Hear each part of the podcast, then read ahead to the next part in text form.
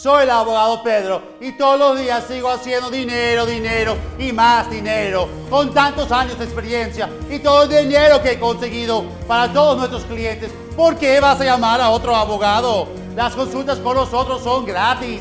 Te decimos en la primera llamada y te podemos ayudar o no, sin pérdida de tiempo. Y si no ganamos, no cobramos. 866-66 Pedro. 866-66 Pedro. Abogadopedro.com.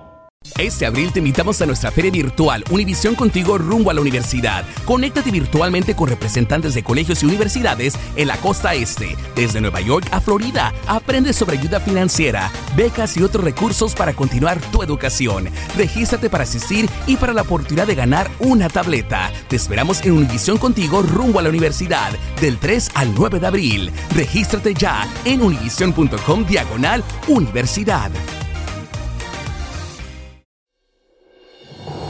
Hola, soy Jorge Ramos y a continuación escucharás el podcast del Noticiero Univisión. Bienvenidos, soy Ilia Calderón y estas son las historias más importantes del día. Es martes 8 de febrero, estas son las principales noticias. Se supone que debería cuidarlo, pero esta mujer está acusada de sacudir y lanzar a un recién nacido hispano contra la pared. El pequeño sufrió lesiones severas y el jueves tendrá una importante cirugía. Me duele tanto ver a mi niño, él sufriendo con todo el dolor que él tiene. El padre de un bebé venezolano al que habrían matado guardacostas de Trinidad y Tobago reclama a su hija de dos años, quien sobrevivió. A la madre le dispararon, resultó herida y convalece en un hospital trinitario. Desde que comenzó la pandemia, los homicidios aumentaron más del 40% en las ciudades más pobladas de Estados Unidos. En la segunda parte de una serie especial veremos cómo Chicago enfrenta esta ola criminal. Y cada vez son más los gobernadores demócratas que planean levantar el requisito de usar mascarillas. La Casa Blanca les pide que examinen la ciencia y los datos. Este es Noticiero Univisión con Jorge Ramos e Ilia Calderón. Buenas noches, Jorge. Está en una asignación especial. Nos acompaña León Krause. Ilia, es un placer estar contigo, amigos. Buenas tardes. Vamos a empezar con un violento incidente doméstico en Houston que dejó una niñera presa. El bebé al que cuidaba está en estado crítico. Una investigación, León, revela que la propia niñera admitió que perdió la cabeza y que sacudió con fuerza a la criatura y la lanzó contra una pared porque no dejaba de llorar. El bebé de apenas cinco meses sufrió heridas graves y ahora enfrenta una segunda operación. Con el niño entre la vida y la muerte, su madre está pues evidentemente devastada. Nidia Cavazos habló con ella. Me duele mucho verlo necesitado, de veras, como como madre de veras que me siento muy destrozada, muy triste por mi niño, pero solo le pido fuerzas a Dios. Se trata de Adrián, bebé de cinco meses, se encuentra internado en el hospital de niños con fracturas en su cráneo, daños cerebrales, hemorragias, huesos rotos y con un pronóstico médico lleno de incertidumbre. Él completamente ya estaba como muerto. De veras, y los doctores dicen también que fue un milagro que él se haya salvado porque de veras con este golpe fue muy grave. Un golpe en la cabeza que ocurrió el pasado 19 de enero cuando los padres del bebé salieron a trabajar y dejaron a sus dos hijos bajo el cuidado de una niñera, Berta Evelyn Vázquez de 21 años. Me llamó directamente de llamada y me, dice que dónde estoy. Y yo le dije pues que estoy, estaba en el trabajo, que iba, iba saliendo.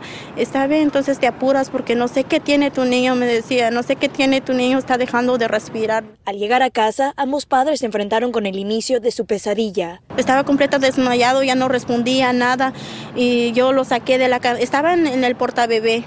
Entonces yo llegué y lo saqué, lo saqué ahí en la habitación de ella, lo saqué del bebé y lo, lo llevé abrazado en mis brazos y salí. Sin ninguna explicación por parte de la niñera, evaluaciones médicas mostraron daños severos, por lo que involucraron a las autoridades. De acuerdo a documentos policiales, la joven de 21 años confesó que había sacudido al bebé por aproximadamente 5 segundos con sus dos manos, confesó que lo arrojó con gran fuerza hacia la pared debido a su enojo y frustración dado que no paraba de llorar declaró haber notado que el bebé empezó a convulsionar, dejó de respirar por un minuto y no llamó al 911.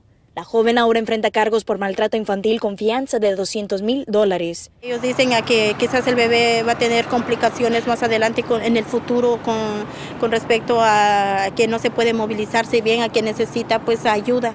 Este jueves el bebé Adrián enfrenta una segunda cirugía en su cerebro de alto riesgo y sus habilidades futuras y su pronóstico médico dependen del éxito de este procedimiento. Desde Houston, Texas, Nidia Cavazos, Univisión. Las autoridades de Trinidad y Tobago se defendieron hoy de las acusaciones de que sus guardacostas atacaron a una embarcación con migrantes venezolanos y mataron a un bebé. La madre del bebé resultó herida y recibe atención en un hospital de la isla. Vilma Tarazona tiene lo último de este caso. Dariel Sarabia salió de Venezuela con sus dos pequeños hijos en una embarcación rumbo a Trinidad y Tobago para unirse a su esposo Jeremy Santoyo, que ya había llegado a ese país.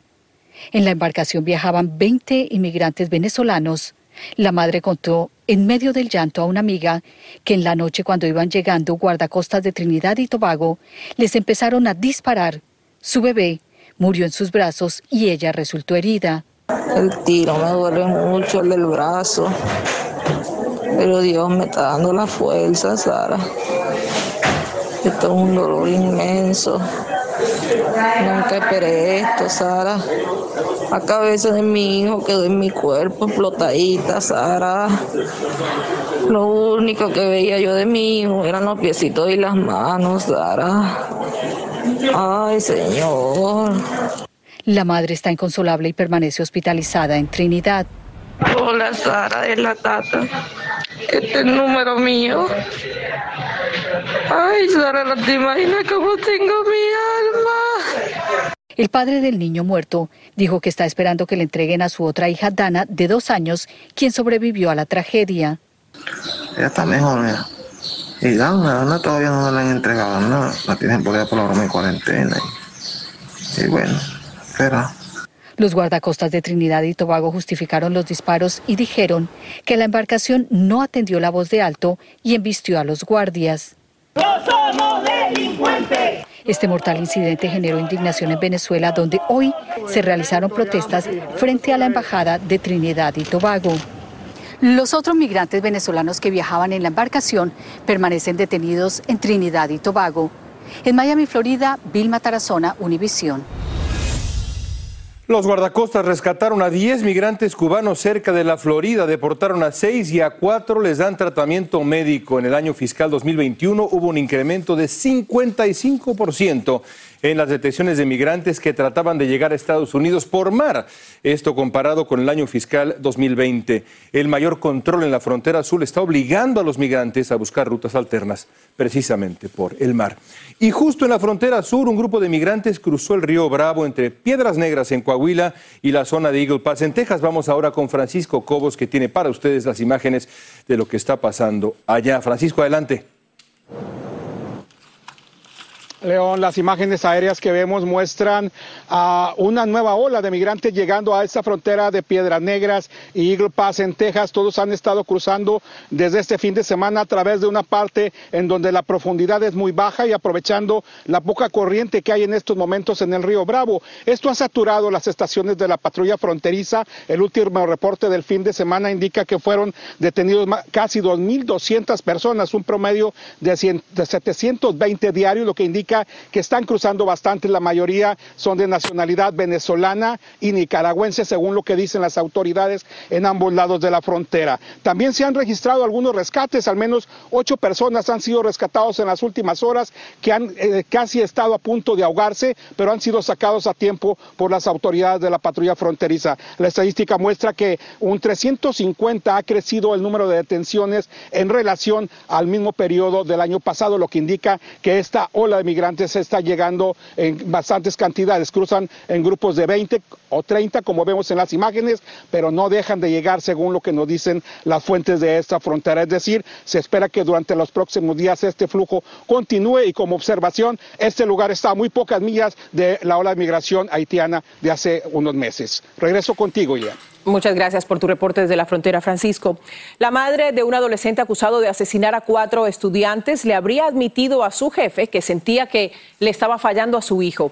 Ethan Crumbley está acusado de la matanza en la secundaria Oxford en el mes de noviembre. Un juez escucha argumentos y evidencias para determinar si los padres de Crumbley deben ser enjuiciados por haberle regalado un arma de fuego y por no haber intervenido cuando el joven dio señales de tener algún tipo de problemas. Por desgracia, hay evidencia de que hay cada vez más violencia en este país. León, y es que en los últimos dos años los homicidios aumentaron casi 44% en las ciudades más pobladas del país. En la segunda parte de nuestra serie especial, Luis Mejid nos lleva ahora a Chicago, ciudad que acaba de batir un triste récord.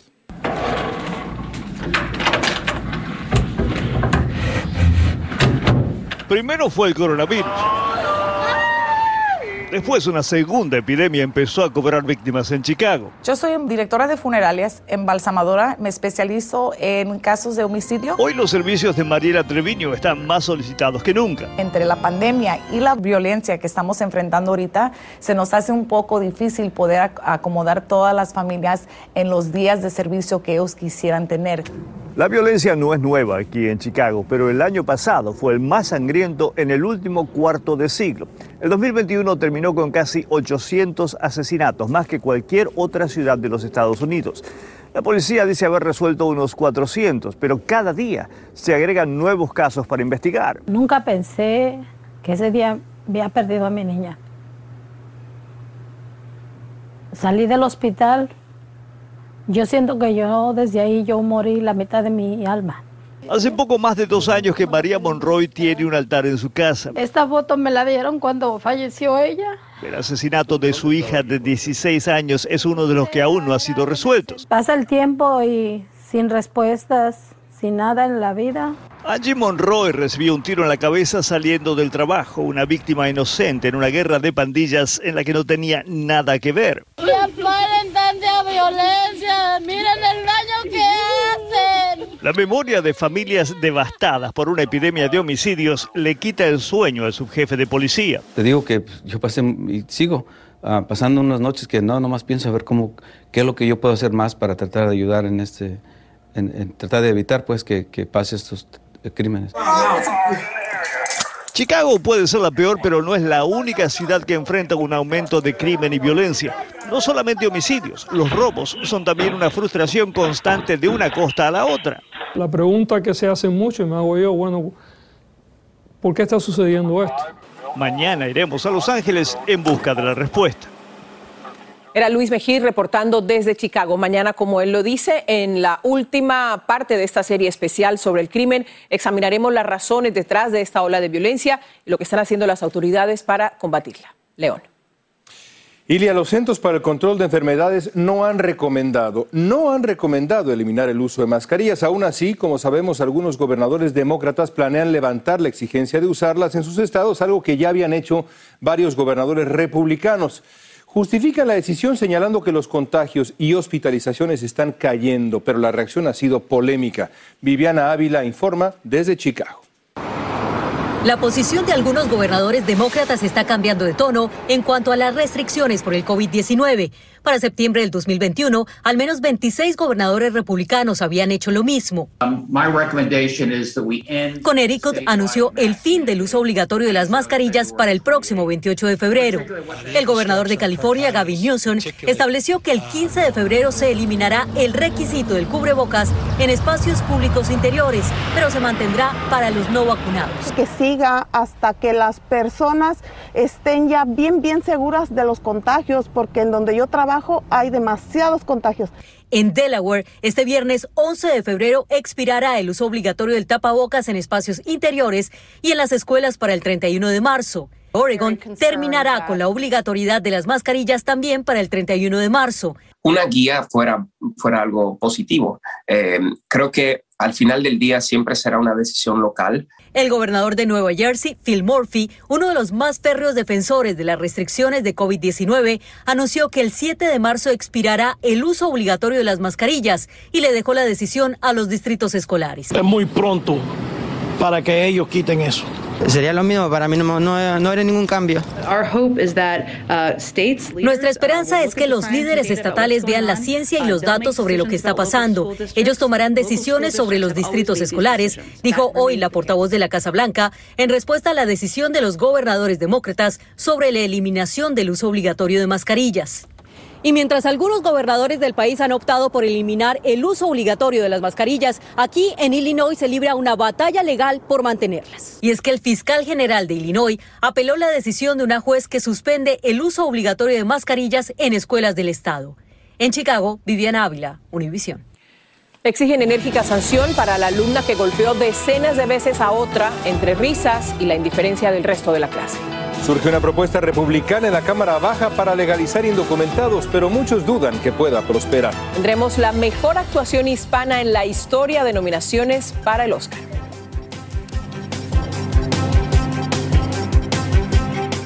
Este abril te invitamos a nuestra feria virtual Univisión Contigo rumbo a la universidad. Conéctate virtualmente con representantes de colegios y universidades en la costa este, desde Nueva York a Florida. Aprende sobre ayuda financiera, becas y otros recursos para continuar tu educación. Regístrate para asistir y para la oportunidad de ganar una tableta. Te esperamos en Univisión Contigo rumbo a la universidad del 3 al 9 de abril. Regístrate ya en univision.com diagonal universidad. Estás escuchando el podcast del noticiero Univisión. El distrito escolar del condado Clark dijo que investiga la golpiza que una estudiante le propinó a una compañera de clases hasta dejarla inconsciente. En la grabación del hecho se ve que ninguno de los otros estudiantes intervino. Guillermo González nos trae las imágenes de este violento incidente de abuso ocurrido en una escuela de Las Vegas. Este video muestra con total crudeza el problema del acoso y la violencia dentro de muchas de las escuelas en el país. Fue captado en la escuela secundaria Las Vegas y reiteró la necesidad de adoptar medidas para evitar que se repitan estos hechos que cada vez son más frecuentes. El incidente está siendo investigado. Me reuní con, con todos los departamentos aquí, con los policías míos, porque eso es algo que no podemos aceptar. Hay padres que piensan que estas son cosas de niños, ¿no? Eh, que el acoso no es algo serio, muchos padres no saben lo que está pasando, no están viendo cómo se están escalando las cosas en las redes sociales. Algunos padres creen que la comunicación es muy importante durante la edad escolar. Yo como madre pues sí me preocupo, ¿no? ¿Cómo, qué es lo que ve mi hija? ¿Cómo dialogo con mi hijo? O sea, con mis hijos, ¿cómo es mi comunicación? Cuál es mi ejemplo. Otros dicen que viven en preocupación constante por lo que pueda ocurrirles a sus hijos en las escuelas. Ya tú estás pensando nada más, habrá pasar en la escuela, tendrán buena seguridad en la escuela. Vaya, es, es que es tan difícil eso. Un vocero de la Asociación Nacional de Psicólogos Escolares le dijo al Washington Post que muchos estudiantes deben aprender nuevamente cómo regresar a clases presenciales tras la pandemia para evitar la ansiedad y el estrés. Para algunos expertos, la clave para detener este creciente problema podría estar en los propios hogares y en los padres de familia. Primero, educando a sus hijos para que eviten convertirse en víctimas y también instruyendo a sus muchachos para que jamás se conviertan en abusadores. En Miami, Florida, Guillermo González, Univisión.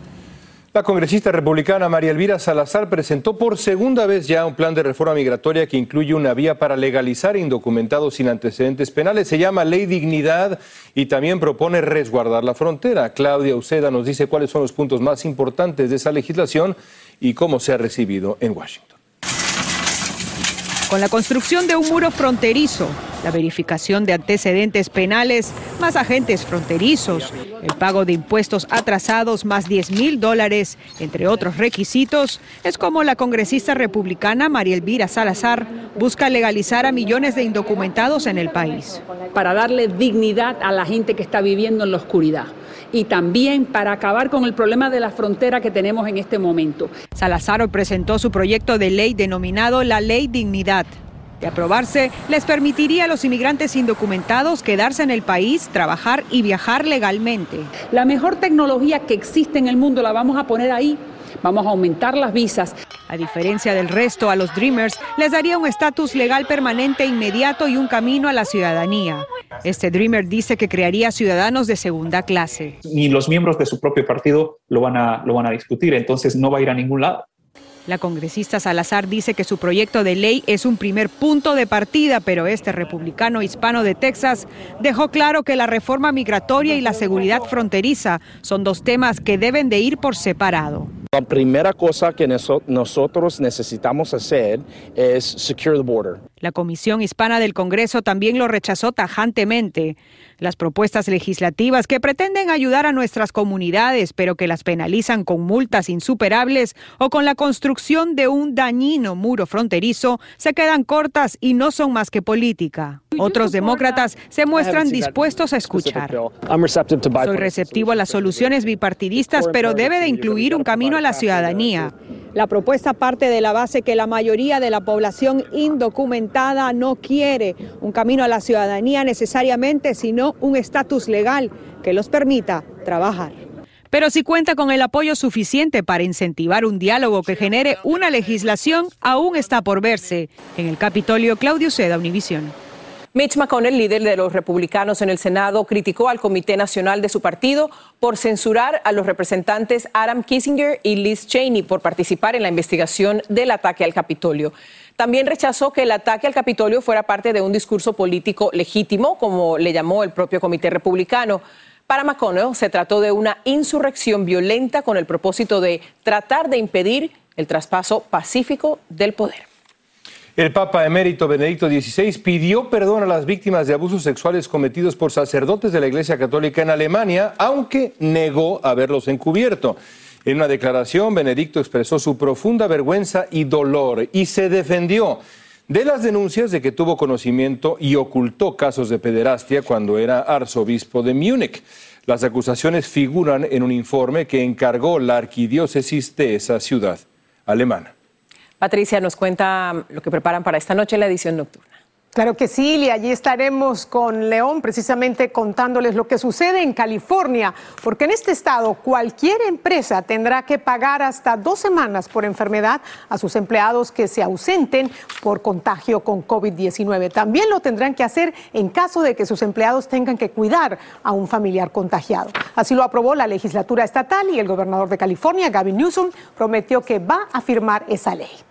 Y en Nueva York, decenas de miles de residentes de viviendas públicas están atrasados en los pagos de sus alquileres. En muchos casos es porque perdieron sus trabajos después del cierre de la ciudad hace dos años. Se teme que esta situación provoque un aumento en los desalojos de estas viviendas. Esta y otras noticias esta noche en la edición nocturna, así que espero que nos acompañen. Tú también, Leo. Ahí estaremos, va a ser un gran noticiero. prestado por un momentito, te lo devuelvo esta noche. Entusiasmo. Gracias, Patricia. Sigue este podcast en las redes sociales de Univision Noticias y déjanos tus comentarios. Qué alegría confirmar que el talento hispano León sigue haciendo historia en Hollywood con un récord de nominaciones para los premios Oscar. Actores, productores, directores, compositores figuran en la lista de aspirantes a ganar el premio más importante de Hollywood. Elian Zidane nos cuenta quiénes son.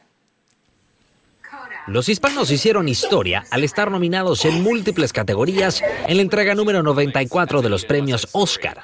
Penélope Cruz, nominada a Mejor Actriz por Madres Paralelas, Javier Bardem, nominado a Mejor Actor por Being the Ricardos, Guillermo del Toro, nominado en tres categorías, incluyendo Mejor Película por su cinta El Callejón de las Almas Perdidas, y Eugenio Derbez por su película Coda como Mejor Película, son solo algunos de los hispanos que conforman la lista de nominados. Esta nominación, además, eh, es muy especial porque viene acompañada de la nominación de mi mujer, Penélope Cruz, por una película eh, Madres Paralelas de Pedro Almodóvar, en la que ella está realmente estupenda y poder compartir eso con ella, pues me hace especial ilusión. ¿no? Al hito hispano también se suma Encanto de Disney, la cual se encuentra nominada a Mejor Película Animada, Mejor Banda Sonora Original y Mejor Canción por el tema Dos Oruguitas, compuesto por Lin-Manuel Miranda e interpretado por Sebastián Yatra. Siento este orgullo y esto, es, esto no es solo para mí, esto es para Colombia, esto es para Latinoamérica um, y, y, para mi barrio aquí en Washington Heights. Estamos como todos muy felices, pero es como tanto a la vez que, que siento que irán como saliendo cosas aún más bonitas de, a, a medida que vaya pasando el tiempo y lo vaya como entendiendo. En la lista también se encuentra West Side Story con siete nominaciones y la legendaria actriz Rita Moreno, quien en 1961 ganó el Oscar como actriz de reparto en la versión original de la cinta. En esta ocasión regresa a la lista de nominados, pero esta vez como productora del remake. Ilia León, definitivamente esta será una noche histórica y muy hispana. Por supuesto, le deseamos muchísima suerte a todos los nominados este próximo domingo 27 de marzo en la entrega número 94 de los premios Oscar. Gracias, Elian. Y bueno, los vamos a dejar con eh, imágenes de Donovan Carrillo, este patinador mexicano que ha hecho historia. Ojalá la siga haciendo. Claro que sí. Mira, la bandera en las agujetas. Espectacular. Este abril te invitamos a nuestra feria virtual Univisión Contigo rumbo a la universidad. Conéctate virtualmente con representantes de colegios y universidades en la costa este, desde Nueva York a Florida. Aprende sobre ayuda financiera, becas y otros recursos para continuar tu educación. Regístrate para asistir y para la oportunidad de ganar una tableta. Te esperamos en Univisión Contigo rumbo a la universidad del 3 al 9 de abril. Regístrate ya en univision.com diagonal universidad.